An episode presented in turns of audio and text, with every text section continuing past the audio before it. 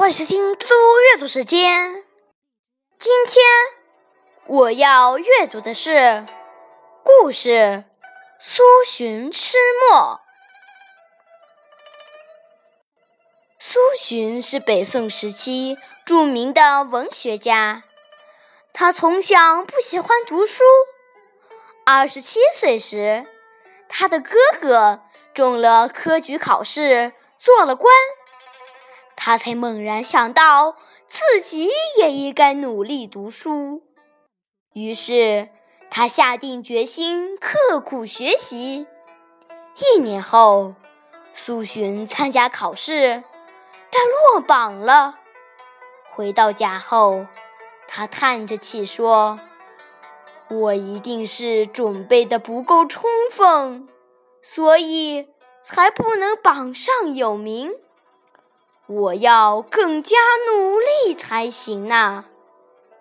于是，他把以前写的文章全部烧掉，从此闭门谢客，用功读书。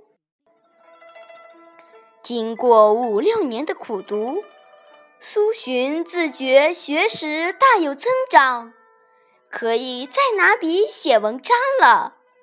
当他下笔时，由于知识渊博，在很短的时间内就能完成一篇数千字的文章，届届独到，很受当时读书人的推崇。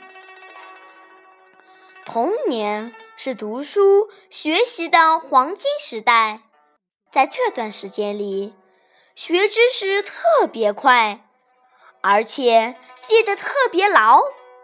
把握住这个机会，对人的一生都有重要的影响。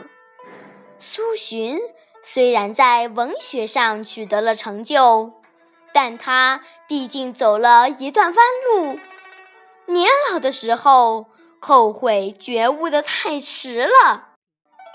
前人的教训，我们应该吸取，从而避免再走弯路。